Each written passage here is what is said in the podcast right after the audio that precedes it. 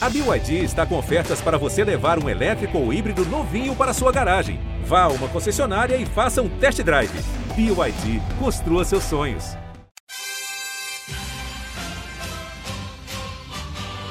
Medalha é Brasil, é Brasil, é Brasil! Brasil! Rumo ao pódio! Saudações olímpicas! Este é o Rumo ao Pódio, o podcast de esportes olímpicos da Globo. Eu sou Marcel Merguiz, estou na minha casa em São Paulo.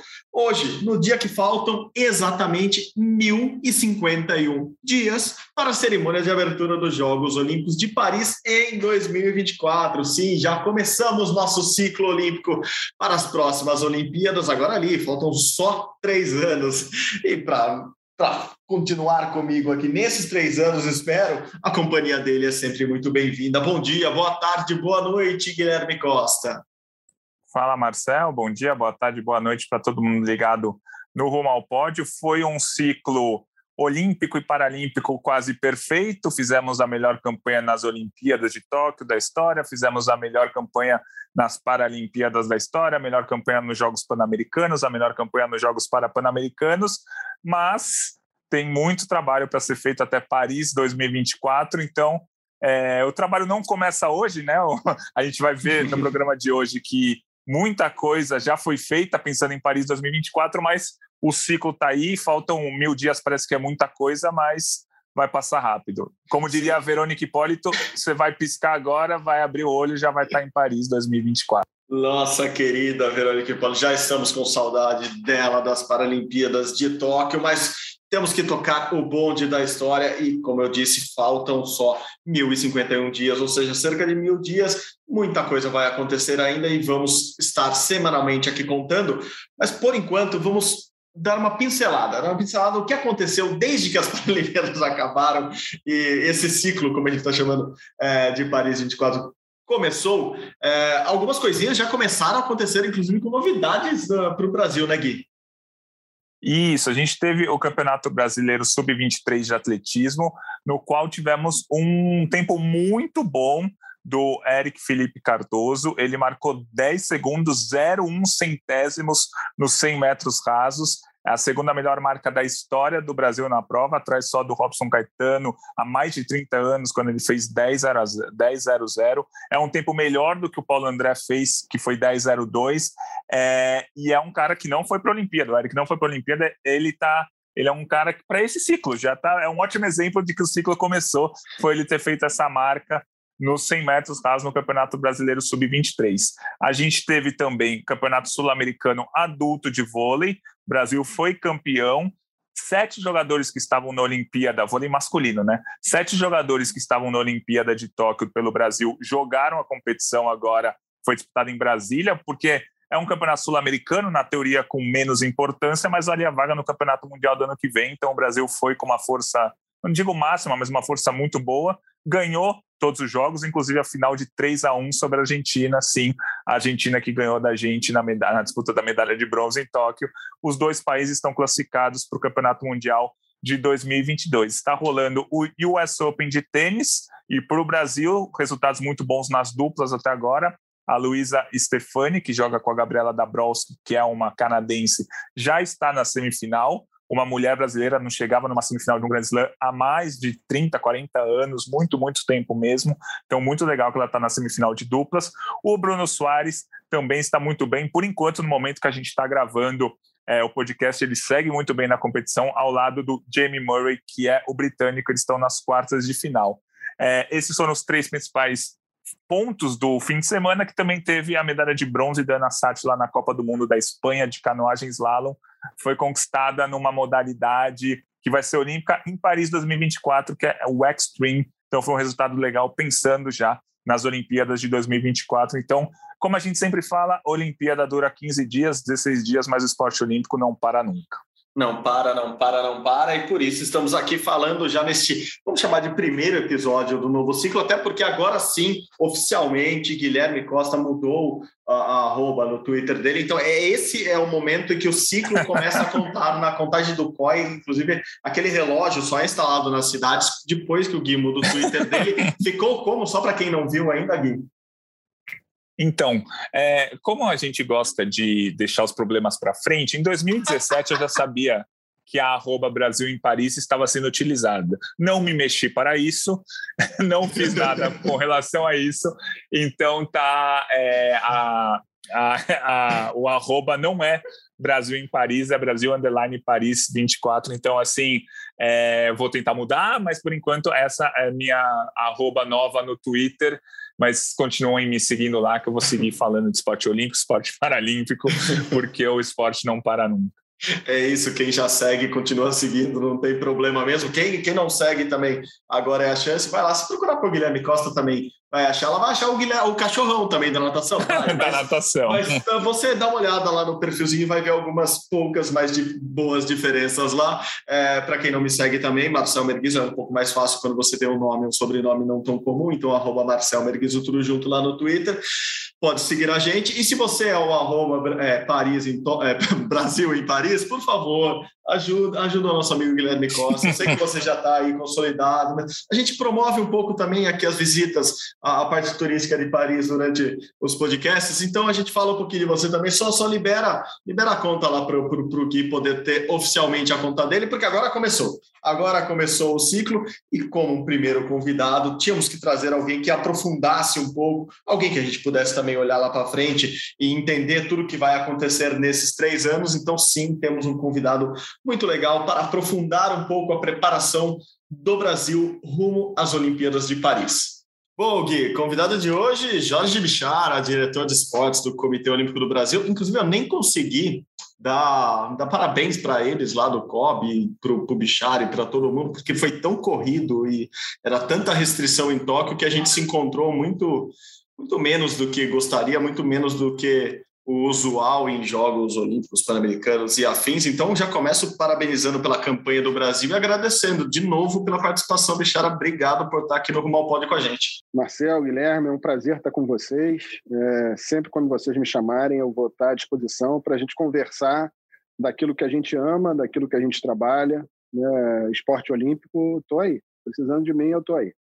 Boa, boa, Bichara. Eu vou começar. Eu ia começar com outra pergunta, mas eu vi um post do Bruno Fratos, no, se eu não me engano, em alguma rede social dele, falando assim: dia 1 para Paris 24. Já é dia 1? Assim, o dia 1 já começou lá atrás, que ele tem menos 1, menos 2, menos 3. Né? Trabalho do COB, do Comitê Olímpico do Brasil, seu, enfim, está começando agora para Paris ou já já já está andando? Já está quantos quilômetros por hora essa altura? Olha, é, para que se consiga organizar é, de uma maneira estruturada toda a participação de um país nos jogos, você precisa trabalhar com antecedência grande, né? É, essa questão de Paris ela já está sendo tratada internamente dentro do COB já há alguns anos. Né? Já fizemos duas visitas a Paris para buscar é, instalações de suporte e entender um pouco mais da organização do evento. Temos mais uma agora programada para outubro, onde a gente vai definir a base de vela, né, da, da equipe de vela. Então, são situações que já estão sendo trabalhadas há algum tempo.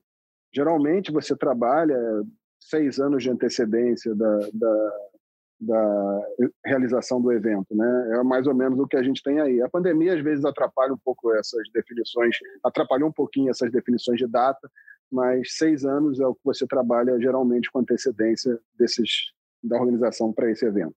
Boa, Gui, bem-vindo ao papo. É, a, a, gente usa o termo potência olímpica, que parece meio subjetivo, né? Cada um acha uma coisa, né? Potência olímpica. É, o Brasil fez a melhor campanha na Olimpíada, não tem dúvida nenhuma, a melhor campanha da história, os números mostram isso, foi uma campanha muito boa mas eu imagino que o, que o Brasil ainda não seja uma potência olímpica. Eu queria que você falasse para você o que é ser uma potência olímpica e quando e o que falta para o Brasil se tornar realmente uma potência olímpica depois de aí de dois ou três ciclos olímpicos constantes, crescendo a cada ano. Bom, Guilherme, é, a, a, a, condição de ser uma potência olímpica, ela, na minha avaliação, ela envolve uma uma quantidade razoável de qualificações que um país tem que ter, né? É, a diversidade de modalidades com potencial de resultado é um fator de avaliação. Você ter modalidades onde você detém hegemonia ou pelo menos seja um participante de alto destaque no cenário internacional, você dispor de atletas multimedalistas dentro da sua, da sua estrutura, você ter uma capacidade grande de renovação de atletas, é, faz com que você é, seja, ou pelo menos aspire a essa condição de potência olímpica, mas principalmente, na minha avaliação, você ter uma cultura esportiva dentro do seu país bem enraizada. Ela te permite aspirar a ser uma potência olímpica, seja é, dentro de uma modalidade só, como, por exemplo, você tem o atletismo queniano ou o, o boxe cubano, ou quando você é, trata de um, de um uma análise mais genérica do, do, desempenho do seu país. Aí você avança nesse campo. Eu, eu não considero o Brasil uma potência olímpica. É, e não é porque não, não alcança o top 10 dentro de um, de um quadro de classificação de uma edição de jogos. Né? É, tem mais a ver com, com a forma como o esporte ainda é, está implantado dentro do nosso país. Né? Entendo que a gente tem que avançar em diversos segmentos para que nós possamos, de uma maneira natural, é, alcançar é, melhores resultados internacionais dentro de uma edição de jogos e, e aspirar a um reconhecimento como uma potência olímpica. Perfeito. O Brasil, inegavelmente, fez uma boa campanha em Tóquio, com recorde de medalhas, igualando o recorde de ouros. É, no final, qual foi a avaliação do COB? É, pensando no time Brasil mesmo, pensando na campanha, eu sei que vocês levantam muito mais que isso, de não é só o quadro de medalhas frio ali, mas o número de é, performance melhores dos atletas, número de finais, números de recordes batidos pelos brasileiros. É, no final, qual é a avaliação da campanha brasileira em Tóquio ou a avaliação do Brasil nesse ciclo mesmo que se encerrou em Tóquio? Olha, a avaliação que a gente tem diante de um cenário é, que se mostrou com enormes dificuldades após é, o ciclo de 2016 foi extremamente positivo, né? seja pelo, pela, pelo desempenho no quadro de medalhas, que é um fator de aferição do desempenho dos países, né? um fator de aferição direto, mas também por todas as conquistas é, e da forma como essas conquistas aconteceram para o Brasil. Né? é, sejam conquistas que aconteceram dentro da quadra, dentro das piscinas, dentro das raias, é, sejam conquistas que aconteceram fora delas. Né? Então, nós tínhamos um, um, um, plano muito bem estabelecido em relação ao potencial de resultado. É, vocês, diversas vezes, levantaram é, o potencial de superação de resultados que existia é, em relação à conquista de 2016, que era viável se alcançar essa superar o resultado de, do Rio. Da mesma forma, vocês sempre também colocaram a dificuldade que os países sedes tinham de conseguir esse resultado superior na edição seguinte, tanto que só um tinha conseguido na história, que tinha sido a Grã-Bretanha, é, mas que o Brasil é, possuía essa, esse resultado, essa, essa condição é, a, a, troco de muito trabalho, de muito planejamento, do desempenho muito bom, muito positivo dos atletas, nós conseguimos lograr êxito nisso aí, o que trouxe uma satisfação muito grande para todos e uma alegria, uma, uma, uma mensagem positiva também que foi passada para toda a nossa população no país. Eu acho que é, os resultados esportivos eles contaminaram o Brasil de uma forma que, é, obviamente, você nunca consegue agradar a todos, mas o sentimento que retornou para a gente em Tóquio, e vocês estavam lá, era de, uma, de, um, de um reconhecimento positivo sobre a nossa campanha, de que os atletas é, conseguiram é, performar de uma maneira é, muito satisfatória a disputa olímpica, que conseguiram é, demonstrar um equilíbrio físico, técnico, emocional nas disputas, e, e, nós tivemos assim conquistas muito marcantes. Eu acho que isso é, é um fator que é, de, de, de, satisfação muito grande. Né? Nós, o, o, Brasil conseguiu ter desempenhos esportivos que é, demonstraram é, que por trás daquela performance existiu trabalho, existiu planejamento, existiu confirmação desse trabalho durante a disputa esportiva, onde requer um equilíbrio emocional grande, é, demonstrou que o, o, processo de preparação foi adequado, demonstrou que o planejamento, mesmo num cenário de grandes dificuldades, funcionou. Então, quando isso acontece, te dá uma satisfação maior, né? De você ver uma Ana Marcela quando ela vai disputar uma prova e ela domina a prova do início ao final, com tudo muito bem planejado em relação ao que ela tinha que fazer a cada momento da prova. Né? Quando você vê o Isaquias dominando todos os o primeiro tiro, a semifinal, a final, né? Quando você vê é, um Alisson ao longo da temporada e evoluindo e conseguindo melhorar suas marcas e, e dando sinais de que o treinamento que ele estava fazendo estava funcionando quando você recupera atletas de lesões graves e consegue performances. Então, significa que muita gente trabalhou e muita gente trabalhou bem. Então, não só a conquista, por trás da conquista, a satisfação do trabalho bem realizado é, é enorme e isso é maior do que só a conquista da medalha. E a, a, gente falou muito aqui, a gente falou mesmo, do aumento do leque de modalidades com chance de medalha ou conquistando medalha. Acho que isso é um número legal do Brasil também. Foram 13 esportes indo ao pódio, o recorde histórico do Brasil, inclusive maior do que alguns países que foram top 10. A Holanda, por exemplo, se não me engano, ganhou medalha em 8 ou 9 esportes. É, é um número parecido com o que a Itália e a França conquistam, que são países que estão é, no top 10. O Brasil ganhou sete ouros em sete esportes diferentes. Isso também é, deixa muito claro que esse leque está sendo aberto.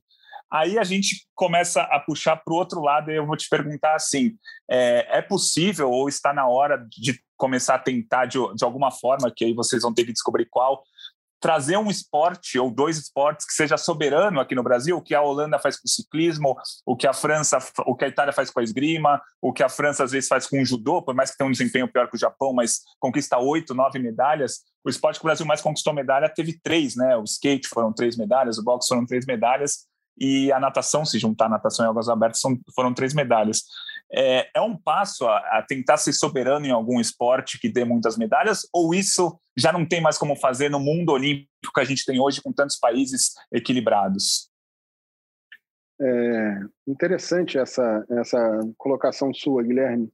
É, eu trabalhei aí ao, ao, longo das últimas, dos últimos meses num, em buscar uma definição é, da melhor estratégia para que a gente para que o Brasil conseguisse chegar e ter uma modalidade dominante, né?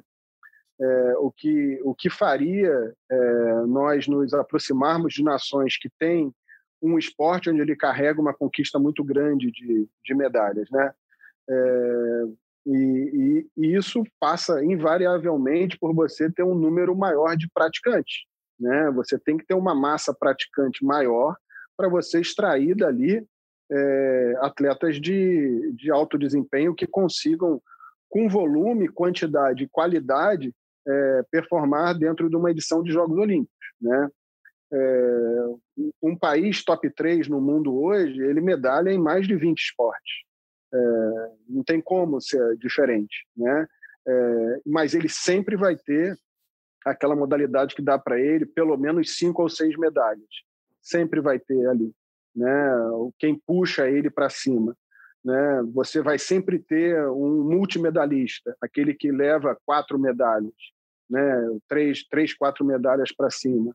É, ele vai ter é, uma quantidade de ouros que vai colocar ele ali em cima. A quantidade de ouros às vezes até pode variar um pouquinho. Às vezes você pode ter é, menos quantidade de, de modalidades e ter mais ouros né? mas é, todos têm diversidade de modalidades. Dentro desse cenário foi onde, estrategicamente, a gente entendeu que era viável, nesse momento, buscar essa meta, aumentar a diversidade de modalidades, pela característica da nossa população, pelo, pela possibilidade de você criar projetos específicos que viessem a desenvolver um ou outro esporte. É, então, existia esse potencial e isso a gente trabalhou. É, o nosso sistema esportivo ele ainda é muito deficiente em relação é, à, à, estrutura física, à estrutura de treinamentos, a, a uma maior quantidade de profissionais qualificados e bem remunerados, ainda carece muito de, de intercâmbio no sentido de que a gente possa amadurecer atletas jovens e não perder nessa transição de bons valores que a gente tem nas categorias de base para a categoria adulta. Né? Então, é, para você buscar essa modalidade, você precisa, essa modalidade carro-chefe, você precisa ter um, um planejamento grande pra, por trás, uma estruturação grande por trás, é, mas principalmente você precisa aumentar o número de praticantes da modalidade. E isso o Brasil ainda tem muito pouco. Nós ainda temos uma quantidade muito pouca de praticantes de esporte de alto rendimento. A gente já conversou isso algumas vezes, né? É, Para você extrair é, um atleta com esse nível de performance olímpica, é, o Brasil ainda faz milagre, por incrível que pareça, porque é, você conseguir é, é, selecionar um Isaquias Queiroz, é, cara, é uma agulha num palheiro, né? Você contou, alguém lá atrás contou com a sorte, sim, né, dele não desistir ao longo do tempo. Apesar de que ele desistiu, porque eu conheço o Isaquias desde os 15 anos, e ele, ele parou um tempo, depois voltou, é, mesmo tendo sido campeão mundial júnior, né, ele passou por momentos difíceis na vida pessoal dele, até ele retomar, encontrar uma estrutura que possibilitasse ele é, se desenvolver, encontrasse um treinador qualificado que, que fez ele se destacar na categoria adulta, conseguiu identificar o que ele precisava de treinamento é, de esportivo de alto rendimento, que fez ele, ele desenvolver todo o seu potencial. É, mas, sem dúvida nenhuma, é, o fator principal que você precisa é aumentar o número de praticantes e ter treinadores qualificados. Se você juntar esses dois, é, meio caminho já está andado. O Brasil teve a melhor campanha olímpica da história no Rio 2016, melhor campanha olímpica da história agora em Tóquio 2020. O Gui está usando muito essa expressão que eu acho boa, subiu o sarrafo. O sarrafo está lá em cima para Paris 2021 e só faltam três anos. É, é, o menor ciclo da história, nunca houve um ciclo tão curto assim. Ano que vem já tem mundiais de muitos esportes, depois já tem Pan-Americano e outros mundiais de novo, e a Olimpíada já está aí. Daqui para lá, não vai ter esporte novo incluído na Olimpíada como houve agora a inclusão do surf e do skate, que trouxe, que ajudaram, sem dúvida nenhuma, o Brasil a conquistar mais medalhas. É, tem a inclusão do break, a gente pode até falar do breaking depois para entender como tá, mas não tem um esporte que vai trazer medalhas, mais medalhas para o Brasil aparentemente. Aparentemente não, não tem um esporte novo que vai trazer tantas medalhas quanto trouxe o skate, quanto o surf era favorito. É, a gente melhorou o número de medalhas em relação na, entre as mulheres, o que era um déficit do Brasil, e a gente via, já, já tinha falado disso aqui também, que outros países que cresceram no quadro de medalhas cresceram devido ao desempenho feminino. É, ou seja, para onde a gente vai correr, para usar uma expressão esportiva, para manter esse sarrafo lá em cima? Assim, o, o, o, período curto, o ciclo curto, vai manter o Brasil entre no patamar que ele está hoje, ou a gente precisa correr para algum lugar e já sabe para onde correr? É, quando você olha o quadro de medalhas, né, e você vê a proximidade que foi essa disputa, é, quanto ela foi acirrada na, na, última, nos últimos dias em relação a, ao potencial de conquista de cada país ali, principalmente quem está entre 11 e 20 posição, é, você percebe que é, mais do que nunca e sem querer ser sem querer me, me basear no, no chavão assim mas tudo vai ser definido nos detalhes mesmo né?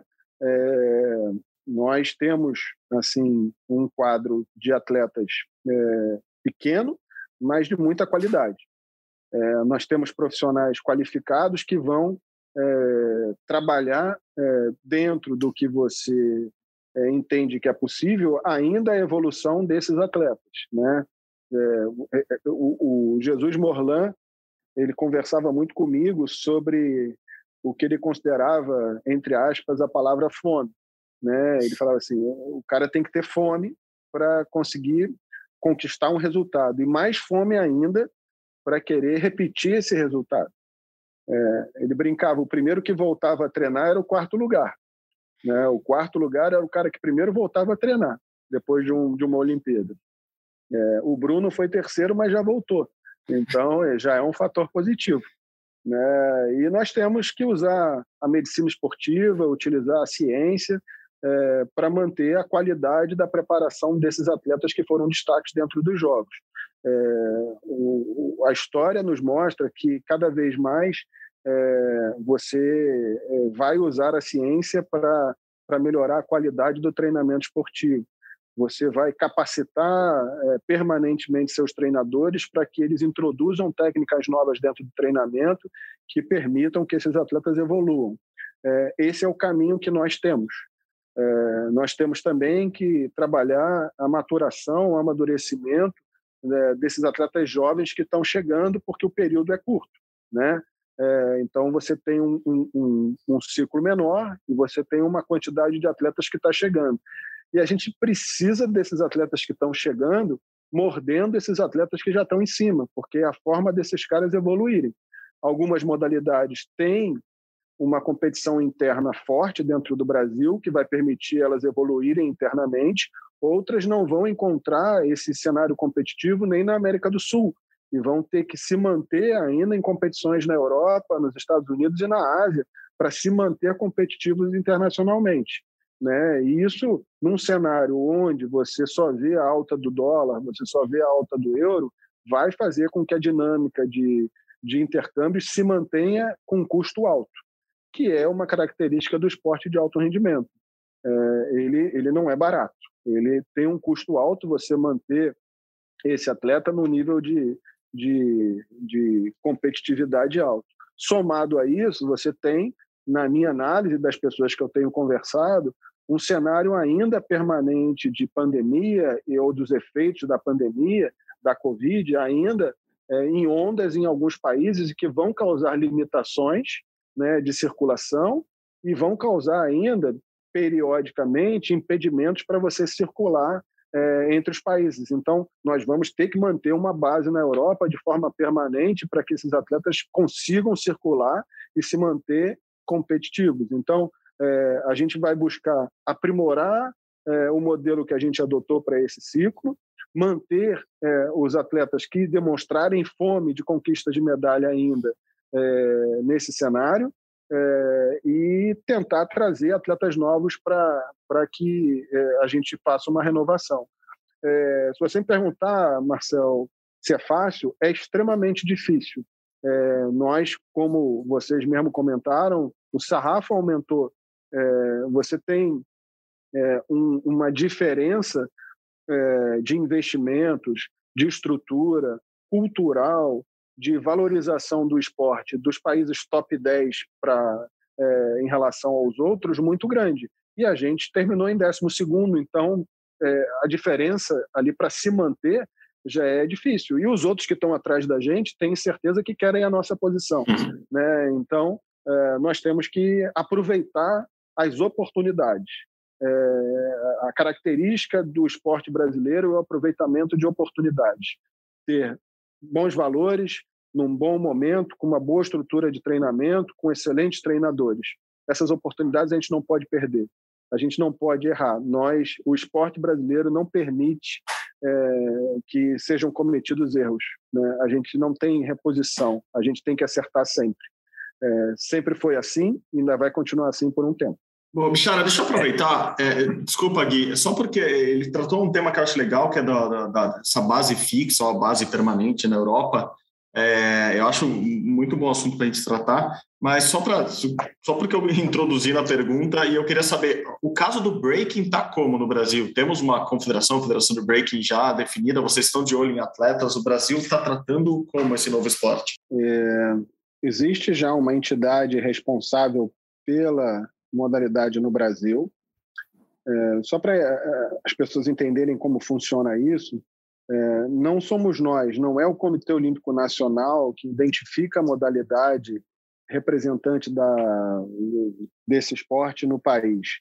Essa representação ela vem da Federação Internacional, é, que identifica em cada país uma entidade responsável por aquele esporte e nos comunica. A partir dessa comunicação, nós fazemos contato com essa entidade e começamos a trabalhar na organização da, estruturação, na preparação da equipe, na, no desenvolvimento desse esporte dentro do país. Né? É, algumas vezes você consegue é, trabalhar isso com uma maior antecedência, você já tem uma relação com aquele esporte de alguma forma, né? É, por ele já fazer parte de alguma forma do sistema esportivo nacional. Outras vezes você é, não digo surpreendido, mas você é, recebe uma informação de uma de uma entidade que você nunca se relacionou, né? É, o breaking ele tem uma representatividade no Brasil é, através de uma de uma associação relacionada à dança esportiva é, e ela dentro das diversas modalidades que ela lida existe o breaking, né?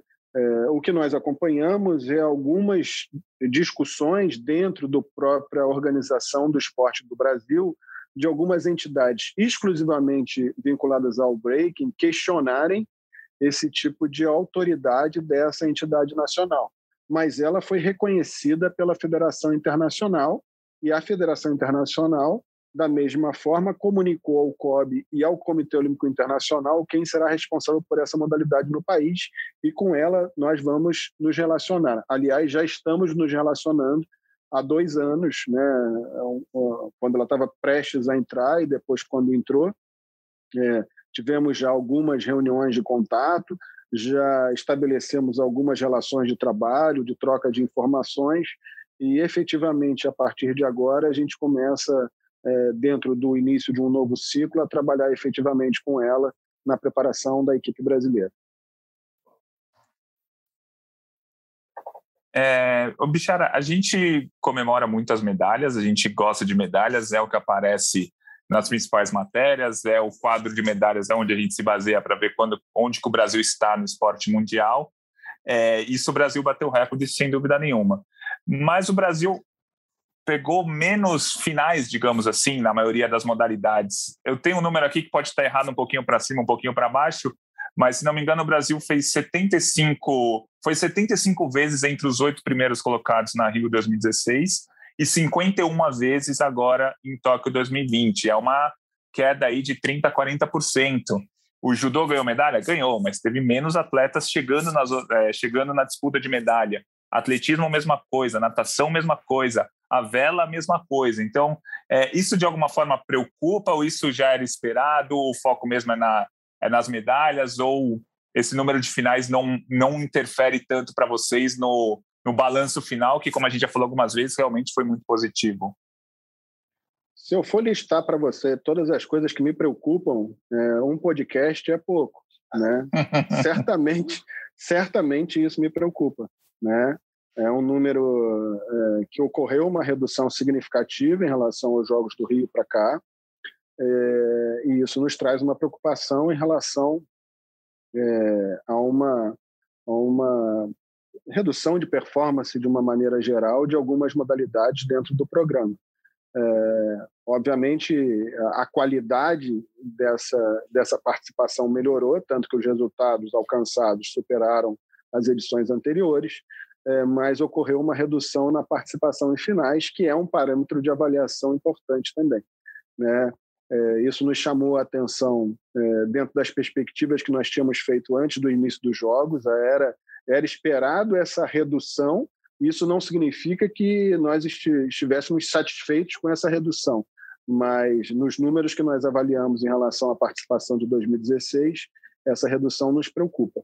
Quando você disputa uma edição em casa, é, é natural também que você tenha um, uma elevação da sua performance em modalidades que até então é, você não tinha internacionalmente, né? Mas que assim nos traz preocupação.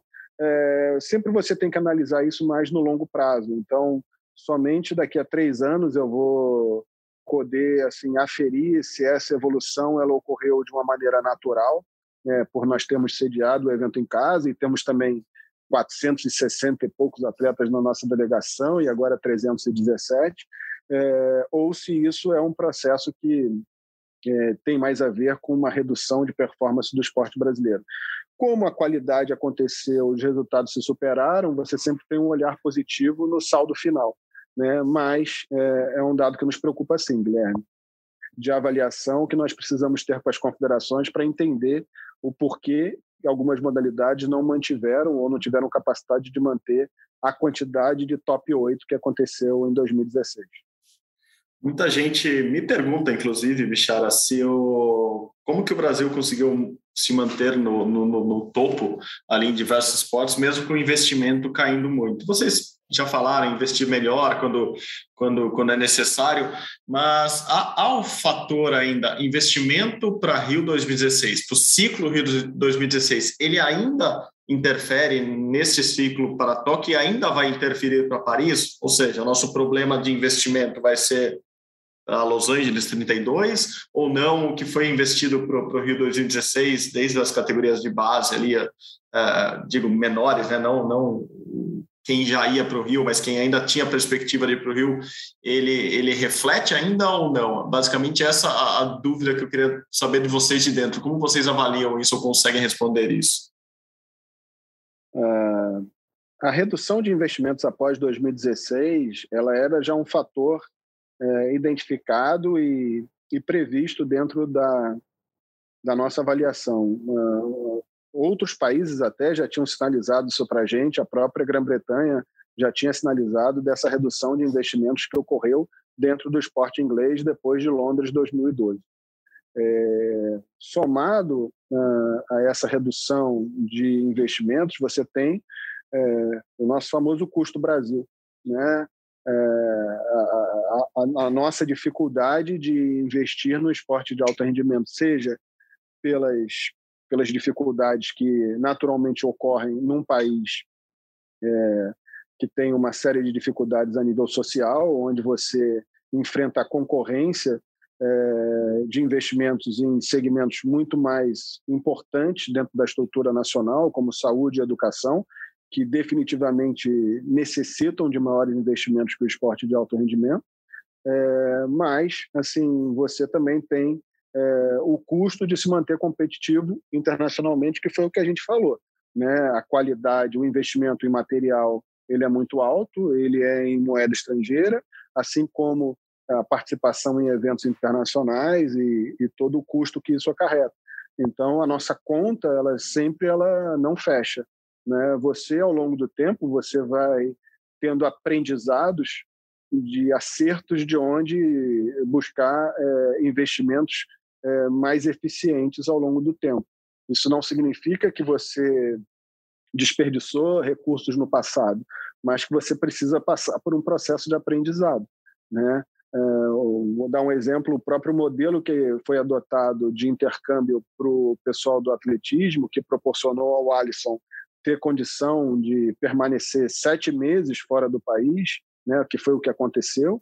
É, em fevereiro, ele foi para fora do Brasil e ele conseguiu, o que não é fácil, se manter em alto rendimento por tanto tempo longe de casa, o que não é comum dentro do atleta brasileiro. Uma coisa é você morar naquele país, né? Um atleta de voleibol, um atleta de handball, um atleta que vai residir em outro país e estabelece a sua vida lá. Outra coisa é você carregar né, a sua casinha numa mala e ficar pulando de um lugar para outro, convivendo em ambientes que onde você mexe todo momento com, com, com questões fisiológicas do teu corpo, né, com, com alimentação, com hábitos de higiene, com tudo, né? Então você você interfere direto no, no teu emocional essa essa mudança. Então precisa ter uma força mental muito grande para conseguir isso, é, uma obstinação até para conseguir isso. E isso é caro. Isso não é barato. Né? Então, assim, é, o ciclo de 2016 permitiu um aprendizado sobre essas estratégias de, de ganho de performance, que foi repetido, aprimorado, melhorado dentro desse ciclo atual. E eu espero que as boas ideias permaneçam por muito tempo. Né? É, não é a questão de, de, de que aconteceu lá, a gente não vai reproduzir. Se for boa, a gente tenta melhorar e reproduz. Se for errada, é, a gente termina e tenta buscar outro caminho. Né? Mas, sem dúvida, os resultados obtidos aqui eles são frutos também de investimentos ao longo feitos no ciclo passado, que foram aprimorados, melhorados, aperfeiçoados ao longo do tempo. É, Bichara, eu lembro que depois da Olimpíada de 2012, né, antes do Rio, lá em 2012, na entrevista coletiva, vocês, é, naquela ocasião, o Brasil tinha feito uma boa Olimpíada, não tinha batido o recorde de medalhas, mas se não me engano, tinha sido 17 medalhas, três de ouro.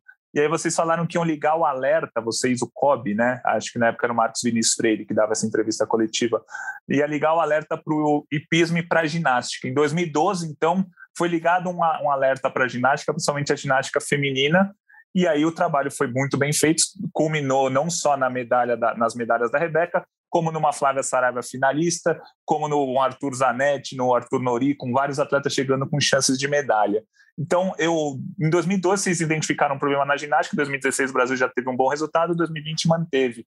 Teve algum esporte que vocês saíram agora de Tóquio falando, putz, vamos ligar o alerta para esse esporte, para esse esporte, vamos focar aqui, vamos trabalhar para daqui a quatro anos esse esporte voltar ao pódio ou ir ao pódio pela primeira vez e daqui a oito anos o Brasil virar uma certa potência, ou ser um país de primeiro mundo nessa modalidade? Teve alguma modalidade assim pós-Tóquio? Eu preciso muito da ajuda de vocês no sentido de que a gente é, reforce junto a todos que estão nos escutando e, e, e, que são amantes do esporte o entendimento de que é, uma medalha conquistada numa edição não é garantida para a edição seguinte. Né? Algumas vezes eu li algumas coisas assim, pô, mas nós conquistamos 19. Então, porra, não dá para conquistar menos de 19, como se a gente já chegasse com um handicap de 19 na edição seguinte. Isso nunca acontece. Nunca, nunca eu cheguei lá e falei assim, pô, já tem 19 garantido aqui, vamos ver o que, vocês conseguem a mais. Né? Você sai do zero, porra. Quando começa aquele dia, o primeiro dia ali, você olha o placar, tá tudo zerado, você, porra, e começa a subir os caras, você vai olhando e falando assim, porra, cara, porra, quando é que eu começo, né? Então você tem toda uma estratégia de ver onde tem a primeira medalha, onde vem o primeiro ouro, onde você vai tomar a primeira porrada da imprensa, onde vai a primeira crítica. Você vai olhando e vai se, se segurando ali. Né? Então, assim, para mim, para a equipe que trabalha comigo, o, o, o, sinal ele é permanentemente no amarelo, é, para todos. Você não tem como fugir disso, você não tem nada garantido. Você não tem garantido é, nem antes de começar, nem depois que termina, né, para a edição seguinte. Então, assim, é, óbvio, quando você olha o cenário que você tinha antes dos jogos e para você buscar alcançar resultados em 13 esportes, é, dentro da, da, realidade que a gente tem no Brasil, é, foi, foi feito um olhar, um olhar é, em alguns momentos até complacente em relação ao potencial de resultado que existia, para 25, 26 esportes. Né? Você olha, dentre esses 25, 26 esportes, a gente pode alcançar ou pode pensar em alcançar algo mais alguns com mais chances, outros com menos chances. Né? E você tem um aproveitamento de 50%, é excelente em relação a isso, entendeu? É, agora, a gente começa um ciclo tendo que olhar todo mundo do zero e entender se nós temos para daqui a três anos o mesmo potencial de resultado, seja na manutenção dos resultados que a gente tem hoje, uh, ou mesmo, e às vezes não significa somente a questão de idade, né? Você pode falar assim, pô, então a gente tem a Raíssa aí por mais 15 anos, né? Pelo menos, por mais quatro edições de jogos. Depende. Depende muito de como foi estruturada uh, o processo de preparação física dela. Depende muito uh, de como ela vai ter suporte no equilíbrio emocional para se manter nesse nível de pressão uh, no cenário internacional. Depende muito da vontade dela de querer permanecer nesse cenário ou porque a modalidade permite outro tipo de, de, de, esporte de exibição, não só competitivo, e você se manter através desse esporte, é um componente de situações que vai fazer você se manter ou não ali dentro, né? tendo vontade, querendo, tendo fome de buscar aquela conquista internacional, repetir, melhorar, é, aprimorar, ganhar no treinamento se doar para aquele treinamento, abrir mão de situações muito mais prazerosas do que se dedicar fisicamente a um treinamento diário, é, extenuante muitas vezes. Né? Então, é um componente de situações que vão fazer você aumentar o seu potencial. É, nós temos é, um, um, cenário difícil pela frente, é, mas assim é, a gente mantém a princípio as três modalidades com potencial de resultado, mas nós não podemos partir disso. Nós temos que aumentar isso. E para você aumentar isso, você olha um pouco e vê quem chegou próximo e não conseguiu alcançar o resultado que de início você imaginou que poderia ter alcançado. Né? É, o taekwondo é uma modalidade que chegou com um nível de expectativa, com atletas é, medalhistas em campeonatos mundiais e efetivamente conseguiu fazer uma disputa de medalha no feminino com a Milena, né? Teria possibilidades de avançar mais com os três atletas que estavam lá presentes, né? Então é uma modalidade que tem esse potencial. É, você vê, é, você não pode falar assim, porra, o, o, o vôlei masculino porra, não conseguiu. Cara, nós fomos finalistas das últimas quatro edições olímpicas como equipe de voleibol masculino. Disputamos agora é, a semifinal e chegamos em quarto lugar. 40 dias atrás, a gente estava celebrando a vitória na VNL, né? Um pouco mais, 50 dias atrás, numa, numa, de uma equipe que foi extremamente superior a todos que participaram no, no, numa competição. Então, tem muita coisa boa que foi feita, muita coisa acertada que foi feita, e naquela competição o resultado não veio por fatores que estão sendo avaliados internamente dentro do grupo e, e que certamente vão ser aprimorados. Então, assim, é, para você chegar a conquistar medalha em 13 esportes, em 14 esportes, em 15 esportes, você precisa ter 30, você precisa ter 25, você precisa ter um número muito maior de possibilidades essa é a conta que você faz. O Guilherme faz uma conta aí de 4 para 1, é uma conta real. É, alguns momentos você, você tem situações é, que fogem a qualquer padrão de análise, né? Você chega nos Jogos do Rio com a canoagem e olha ali, pô, tenho três cara na dois caras na canoa, três chances e os caras pegam três medalhas. Não acontece, entendeu? Não é o padrão. Você tem ali três para um, quatro para um, que é o que você lida ali de possibilidade e de eficiência em relação à conquista de medalha. E nesse momento é, a gente precisa ampliar o nosso leque. Né? Nós estamos obviamente no início de um ciclo já iniciado, né? Mas nós temos que ampliar o nosso leque de possibilidades para ter chance de superar é, os resultados alcançados em Tóquio. Boa. Como me explica como vai ser essa base fixa do, do Brasil na Europa agora como preparação para Paris? É, vão ser outras bases além além de, de, Portugal, além de Rio Maior, o Brasil vai dominar Portugal, vai, vai, vai a volta, a gente vai, vai conquistar o país de volta lá e ficar lá, ou vai ter mais sedes, mais subsedes? A gente vai ver muito atleta brasileiro como o Alisson morando na Europa para se preparar para a Olimpíada já de, de 24. Me explica um pouco essa situação, Bichará. É, pessoal, entendendo que as restrições da pandemia ainda vão se manter pelo menos por 2022 e talvez por 2023. É, entendendo que nós, para nos mantermos competitivos, nós precisamos estar dentro do ambiente que exija da gente é, todo dia um pouco mais no treino, no, no, na dedicação, na competição esportiva, é uma condição, é, uma exigência para o atleta brasileiro que ele faça intercâmbios de longa duração e nesse momento Europa e Estados Unidos é, são é, focos de atenção para a gente de terem de termos bases lá que permitam que esses atletas permaneçam mais tempo é, competindo com qualidade e até por questões econômicas isso se faz valer né a gente tem que é, cada vez mais olhar para esse é, com esse foco no sentido de fazer valer cada intercâmbio que a gente faz porque é muito custoso é, é, é, exige hoje riscos, né? Porque as viagens são canceladas, continuam sendo ainda tendo risco de, de cancelamentos, de impedimentos de entrada. Então, elas são de, de, risco e fazem com que você tenha que manejar é, com muita qualidade é, esse, esse intercâmbio, a fim de evitar prejuízos, sejam de ordem financeira, sejam de ordem técnica. Então, a nossa ideia é manter a base em Portugal, por uma série de questões relacionadas a Portugal, que facilita é, um contingente grande de atletas brasileiros né, se sentirem adaptados ao país, mas também buscar outras alternativas que, diante da característica de cada país, permitam que as modalidades evoluam. Né? Então, buscar países onde, é, naturalmente, você tem um nível de competitividade é, no mínimo igual ao seu, mas que te permita crescer. Então, é a nossa orientação para as confederações, que muitas já têm é, as suas estruturas de treinamento é, com países de predileção, mas que nós cada vez mais é, possamos estender esses períodos na Europa, fazendo com que os atletas se mantenham em alto nível competitivo por mais tempo.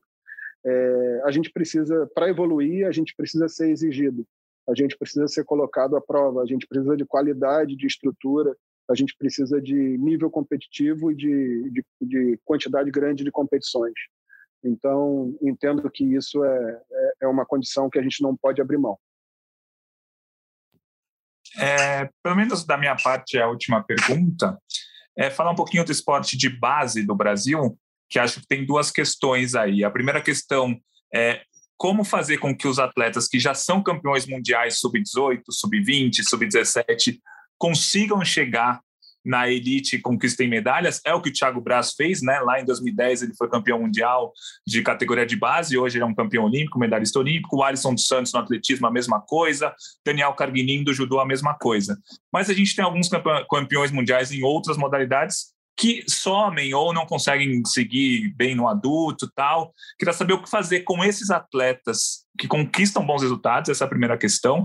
E a segunda questão é o que fazer para conseguir captar melhor os, os atletas da base. Por exemplo, não olhar só o cara que foi campeão mundial. O cara que ficou em 18º no Campeonato Mundial Sub-17, talvez seja um cara que daqui a três anos vai ganhar uma medalha olímpica. O que fazer com o esporte de base? Até porque eu posso estar enganado, mas eu não sei se é exatamente a função do COB trabalhar nessa base mesmo, de 16, 17 anos. Eu queria que você falasse um pouco de como fazer é, com esses atletas bem mais novos, a base ali 16, 17 anos, às vezes 15 anos. Esse, esse, essa informação que você trouxe foi muito interessante. Algumas modalidades é, elas passam por um processo de avaliação até é, dos seus próprios campeonatos mundiais de base, é, se eles estão surtindo o efeito que eles imaginavam que surtiria. Né? O próprio atletismo é, não realiza mais campeonatos mundiais de menores porque fez uma avaliação de que os campeões mundiais de menores não chegavam na categoria adulta na sua grande maioria, né? Ou por questões de de você forçar uma, uma maturação desse atleta mais cedo para ele dar resultado mais cedo e ser campeão, ou por algumas outras questões, talvez de ordem social ou psicológica, que não fizeram esse atleta é, se manter competitivo por muito tempo. Né? É, então, isso passa, passa por um processo de, de, de avaliação constante das federações internacionais. É, eu vou um pouquinho além, Guilherme. Eu, eu entendo que é, o foco ele vai sim é, na questão de você melhorar a qualidade da formação do atleta, mas principalmente você tem que melhorar a qualidade do recrutamento desse atleta. É, quando você vai lá embaixo e faz o processo de seleção, é, você tem que ter uma metodologia mais estabelecida, com base científica, de quem você está buscando, né? de qual perfil de atleta que você está buscando. É, sem dúvida, você vai continuar sendo tendo sempre o extra classe, aquele cara que foge ao padrão e por uma questão de habilidade ou por uma questão de potência, ele foge de um padrão de altura, de força e ele consegue se destacar e ser campeão mas cada vez mais você vai ter um perfil de atleta muito similar no esporte de alto rendimento em relação às suas condições físicas. E isso o Brasil é muito rico. É, o tamanho da nossa população, a miscigenação que a gente tem de raças, a qualidade que a gente tem é muito grande. E nós ainda falhamos ainda no processo de recrutamento. Nós precisamos é, enraizar mais, buscar mais esse atleta é, que tem um perfil físico mais adequado para os diversos esportes que nós podemos oferecer.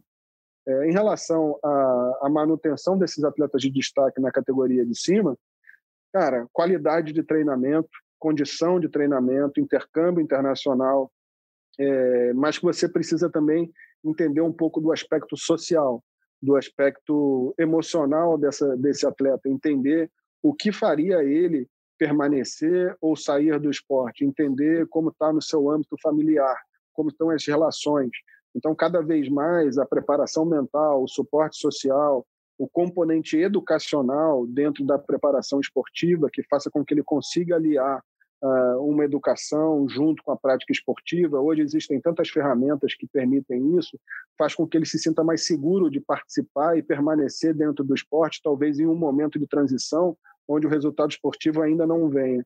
Você vai ver modalidades onde você faz uma transição rápida da categoria juvenil para adulta, de 15 para 16 anos, na ginástica, por exemplo, você já é um atleta considerado adulto, né? Mas você às vezes precisa de mais tempo.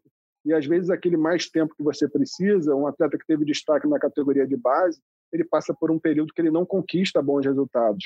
E aí ele cai um pouco no descrédito dos seus patrocinadores, na sua equipe, ele perde um pouco de confiança própria em relação à sua capacidade de desempenho. É, e você precisa acreditar. Para acreditar, você precisa entender todo esse ambiente que o cerca. E você precisa trabalhar isso. Então, cada vez mais o suporte emocional, o suporte psicológico, o entendimento familiar de como esse atleta precisa de tempo. Os atletas são diferentes, um precisa de mais tempo do que o outro, vai fazer com que esse ambiente se torne verdadeiramente multidisciplinar, com a interferência de várias pessoas para que ele consiga se manter competitivo. Como eu disse, uns precisam de mais tempo, outros talvez de menos tempo, mas todos precisam de atenção.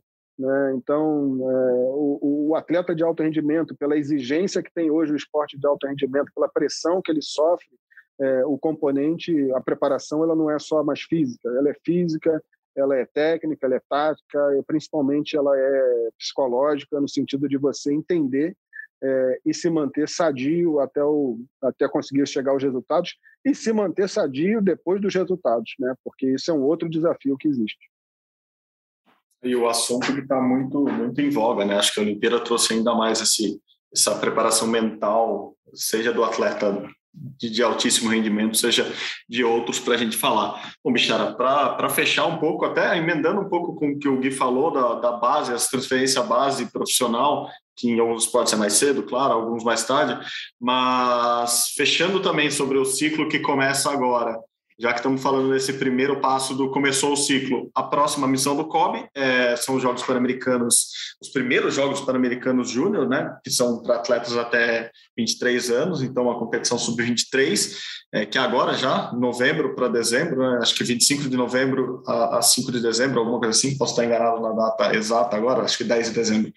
E, o, enfim, o COB vai tratar essa competição como o primeiro passo também é, para Paris 24, assim como normalmente vocês falam, é importante o atleta passar por essas competições multiesportivas que tem vila, que tem mais esportes envolvidos, não só o dele, é, que tem mais mídia, como são os Jogos Pan-Americanos, como são os Jogos Olímpicos da Juventude, agora temos esses Jogos Olímpicos, é, Jogos Pan-Americanos Júnior até sub-23 anos. É, é, essa importância, assim, por exemplo, vou dar um exemplo claro aqui, Eric Felipe Cardoso, agora, fez 10,01 nos 100 metros rasos. É um cara que, para ele, esses jogos são muito importantes, porque vai ser o primeiro de talvez um ciclo que ele, que ele, que ele esteja se preparando para Paris. Como, como o Kobe vê os jogos e como o Kobe vê essa. Além desse, a gente falou o que, a gente vai fazer para ganhar mais medalha ou para manter as medalhas. Tem uma no, novíssima geração que está chegando aí. É, esses jogos de Cali na Colômbia são importantes já para eles também? Não, sem dúvida, todas as experiências esportivas, principalmente as, as multiesportivas, elas são valiosas no sentido de você entender é, como se portar diante de um evento dessa grandiosidade, de como, de como é, é, a sua performance pode ser afetada pelas distrações que acontecem quando você participa de um evento desse naipe. É, a delegação do Brasil, como sempre, não é uma delegação pequena, né? é uma delegação que envolve mais de 500 pessoas, né, 300 atletas, né? Então, assim, é, a representatividade do Brasil no, no, continente americano é muito grande. Né? Então, nós temos representantes em, em, diversos esportes, mesmo com todas as dificuldades de processo de classificação que ocorreram ao longo do período. O Brasil ficou impedido algumas vezes de ir a alguns processos seletivos, né? teve prejudicada a sua participação é, em virtude das limitações da pandemia e da circulação mesmo dentro da, da própria América do Sul. É, mas nós vamos com uma representatividade importante até para reconhecer dentro desse evento é, uma ferramenta importante de, de ganho de maturidade para esses atletas. Ele, ele, é, um, ele é uma etapa, é, Marcel. É, existem várias etapas que vão fazer com que esse atleta amadureça para 2024 e, e talvez um, contingente grande para 2028. Né? Três anos é um período muito curto para você promover esse processo de maturidade. Oito anos é um período adequado. Existem vários estudos que você leva um atleta é, de um determinado nível ao alto nível, você precisa de 8 a 12 anos para fazer com que esse atleta atinja a maturidade adequada. E a gente se encaixa mais ou menos num processo de formação que leva é, esses jogos ser uma importante ferramenta da preparação de atletas para 2028. Os atletas que vão estar em 2024, eles já estão aí. O Eric se encontra dentro desses atletas pela, pelo resultado dele. O Eric já tinha participado de alguns campos de treinamento, realizou é, uma excelente performance agora no Campeonato Brasileiro Sub-23. Esperamos que ele se mantenha nesse perfil e seja um atleta que, que busque sempre essa evolução. É, e tem muitos outros bons atletas, mas mesmo dentro dessa equipe que está indo aos Jogos Pan-Americanos Júnior, já tem atletas que estiveram nos Jogos Olímpicos de Tóquio. Né? Na equipe de natação, tem atletas que estiveram na equipe, na equipe olímpica. E é importante que eles passem por esse processo recorrente de serem exigidos é, ao longo do ano algumas vezes. Isso faz com que eles ganhem experiência, faz com que eles entendam esse universo e cada vez mais é, espero e trabalhamos todos para que eles se tornem mais profissionais e entendam a responsabilidade que eles têm de representar o Brasil. É, é, vamos fazer o nosso melhor e, e tentar é, fazer com que o Brasil tenha a melhor representação possível dentro desse evento. Meio sem parâmetros, é a primeira vez que ele está sendo é, realizado. Né? Já voltamos agora da reunião de chefe de missão que ocorreu semana retrasada em Cali. As informações foram positivas em relação à organização do evento. É, temos questões relacionadas à segurança sanitária da nossa equipe, que nós temos que discutir os protocolos de saúde, mas estamos seguros de que iremos com uma, uma situação segura, ou não iríamos, né, se não fosse assim, é, representar o nosso Brasil é, na Colômbia. E você está certa, do dia 25 de novembro ao dia 10 de dezembro. Perfeito, então. Xará, obrigado de novo. O papo aqui, como você sabe, se deixar, a gente grava um podcast atrás do outro, ou fica batendo papo sem gravar mesmo, que também é tão legal ou mais legal quanto. Mas obrigado de novo. Valeu, como sempre, pela, pela parceria, pelas informações, pelo, pelo bate-papo. Um prazer estar sempre com vocês. É sempre uma conversa de, de alto nível quando a gente discute esporte. É, costumo dizer que nós somos privilegiados porque a gente é, trabalha com o que a gente ama, e isso não é comum dentro do, do ambiente de trabalho. Né? Então, assim, quem tem essa possibilidade, quem tem essa oportunidade, não pode perder. Né? Então, sempre vai ser um prazer falar com vocês, com os ouvintes é, do, do, do, podcast. Estou sempre à disposição aí para poder contribuir. Um abraço Valeu. aí, pessoal. Valeu, abração, Valeu. abração de novo. Obrigado. Bom, que como sempre, né, o papo com o Bichara sempre rende, a entrevista foi muito boa, acho que tem muita coisa para a gente prestar mesmo atenção aí. Uma coisa que eu não perguntei para ele, porque eu sempre deixo para perguntar para ele ali no, no, ano da Olimpíada é quadro de medalhas, perspectiva, já quer fazer a projeção? Ele, ele ia responder que é muito cedo, mas para você eu posso perguntar, dá para fazer projeção de medalha já, agora? não, acho que, acho que ainda é muito cedo para pensar em projeção, mas acho que é legal falar que uma geração de atletas de 2024 foi criada já. A gente tem atletas que já se destacaram em Tóquio, que vão muito provavelmente se destacar também em Paris. O Abner do, box, do boxe, o Ebert do boxe, é, a Luísa do tênis, o, o, Fernando Scheffer da natação, enfim, uma, o próprio Alisson dos 400 com barreira, enfim, atletas com menos de 22, 23 anos que já foram muito bem em Tóquio e com certeza vão muito bem nesse próximo ciclo olímpico. Então, acho que o primeiro passo já foi dado. A gente tem atletas com idade e com potencial para se destacar em 2024. Agora, começar a pensar em projeção de medalhas, acho que no fim do ano que vem, no fim de 2022, depois de alguns campeonatos mundiais, muitas competições rolando, a gente já vai começar a desenhar esse novo, novo quadro de medalhas pensando em Paris. Exatamente, ainda tem muito atleta voltando de férias, tem atleta que ainda não entrou em férias, a gente mesmo ainda vai ter férias, então vamos esperar um pouquinho mais, vamos esperar as grandes competições é, acontecerem, mas com certeza teremos, começaremos nossas projeções por aqui também, vocês que gostam tanto disso, teremos aqui todos os parâmetros que envolvem a Olimpíada, os termômetros e tudo que envolve essa preparação do Brasil rumo a Paris 2024. Você com certeza escutará aqui no podcast. Gui, obrigado novamente por essa semana. Mais uma, começamos um novo ciclo. Vamos contagem regressiva ainda com quatro dígitos. Vamos juntos. Obrigado de novo, hein? Valeu, Marcel. Sempre um prazer fazer o Rumo ao Pódio com você. E o ciclo está aí, Paris está logo ali. É só a gente piscar quando abrir o olho, já estaremos na frente. Boa, boa, Gui. Muito obrigado novamente. Como vocês sabem, o Rumo ao Pódio é, tem produção minha, tem produção do Guilherme Costa. Estamos aqui sempre com vocês. A edição ou está com o Maurício Mota, ou está com o Bruno Mesquita, ou está com o Luiz Fernando Filho, ou está com Raira Rondon. Temos uma equipe enorme de editores aqui no nosso podcast, nos ajudando e fazendo com que este Rumo ao Pódio seja cada vez melhor. A coordenação é sempre de Rafael Barros e a gerência de André Amaral. Você encontra o nosso podcast lá na página do GE ge.globo barra rumo ao pódio, de novo, ge.globo barra rumo ao pódio, ou no seu agregador de podcast favorito. Muito obrigado pela companhia novamente. Saudações olímpicas! Tchau, tchau!